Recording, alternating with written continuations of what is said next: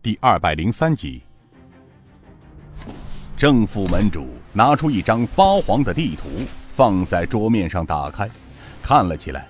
他的手指顺着图上的官道走了一遍，最后在一个地方敲了敲，说道：“门主，在官道入蜀的渡口桥头西边有间客栈，这是官道中的必经之道，过了桥就是两不管地界。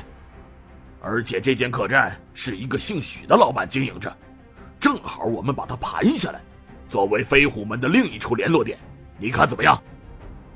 吴门主沉思了一会儿，道：“那就要赶在他们到达之前，把这个店给盘下来，尽快从外事坛中选几个生面孔过去，做好准备。”程铁心道：“在番家渡口那金沙客栈，会不会太仓促了些？”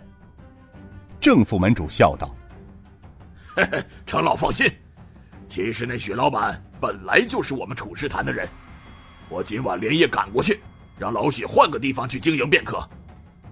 程铁心笑道：“哈，怪不得那么有把握呢，原来是一家人。”正副门主又道：“哎，说是一家人也不尽然，许老板是顾老坛主的一个眼线，而客栈却是他家的私家产业。”不是飞虎门中的财产。这件事只有我们三人知道。白坤，多带点黄货过去。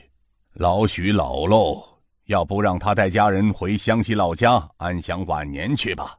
郑白坤笑道：“那那徐老头肯定会感激涕零的。”吴门主道：“这人呐，辛辛苦苦了一辈子。”不就是能让自己和家人安享太平晚年吗？程铁心道：“那在他们身后，要不放线儿？这件事就让刘老弟去，最合适不过了。”郑白坤笑道：“刘老堪称千里追风，无影脚。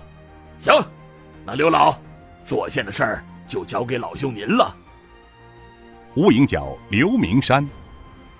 是，交给老夫便可。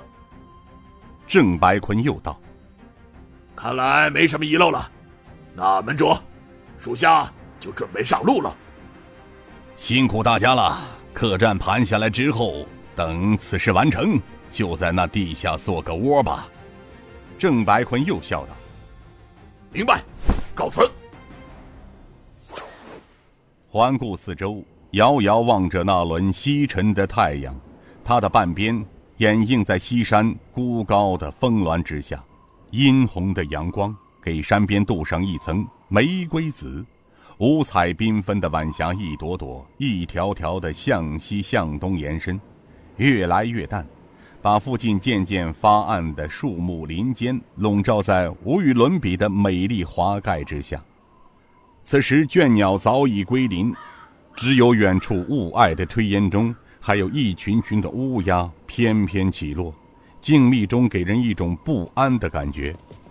官道之中，一队押运的官兵走在日落路上，几杆狼牙大旗在晚风中猎猎作响，道间扬起阵阵的尘土，在夕阳中显得金黄。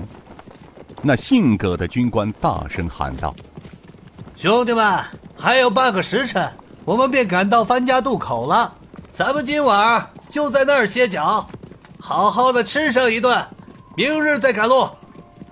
好啊！众人一阵欢呼。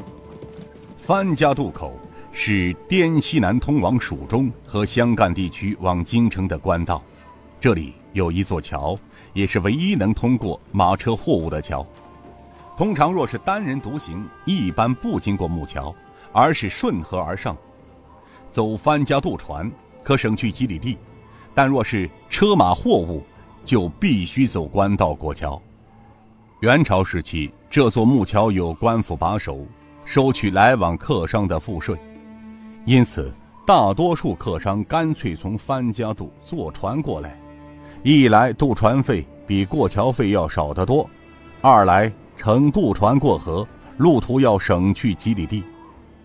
所以，渐渐的，来往客商早已习惯了这种过河方式，只要不是有太多的货物，用车马运输，两岸的人们都不愿意走木桥通过。一直到明朝洪武十三年后，官府把守桥的官兵才撤走，让人们自由通过。这座桥头边上的金沙客栈才有了一线生机。桥西只有一座酒楼，占地很大，依山而建。又靠着金沙江岸边，主楼是两层木瓦结构的，大概建于明太祖十年间，看上去不太旧。酒楼又分主楼、副楼，主楼主要是用于过往客商过路打尖休息的地方，而从主楼大门进到后院，则是给远客来往住宿。酒楼门前一棵旗杆上挂着“金沙酒楼”的牌子，在晚风中摇曳着。掌灯时分，酒楼迎来了一队押运货物的官兵。这些人除了身着官兵的服装之外，个个身上佩戴的兵刃都是刀剑之类的兵器，不像一般的官兵。明眼人一看就知道，这是一群凶悍的侍卫组成的。就连赶大车的人都是身着官兵衣服。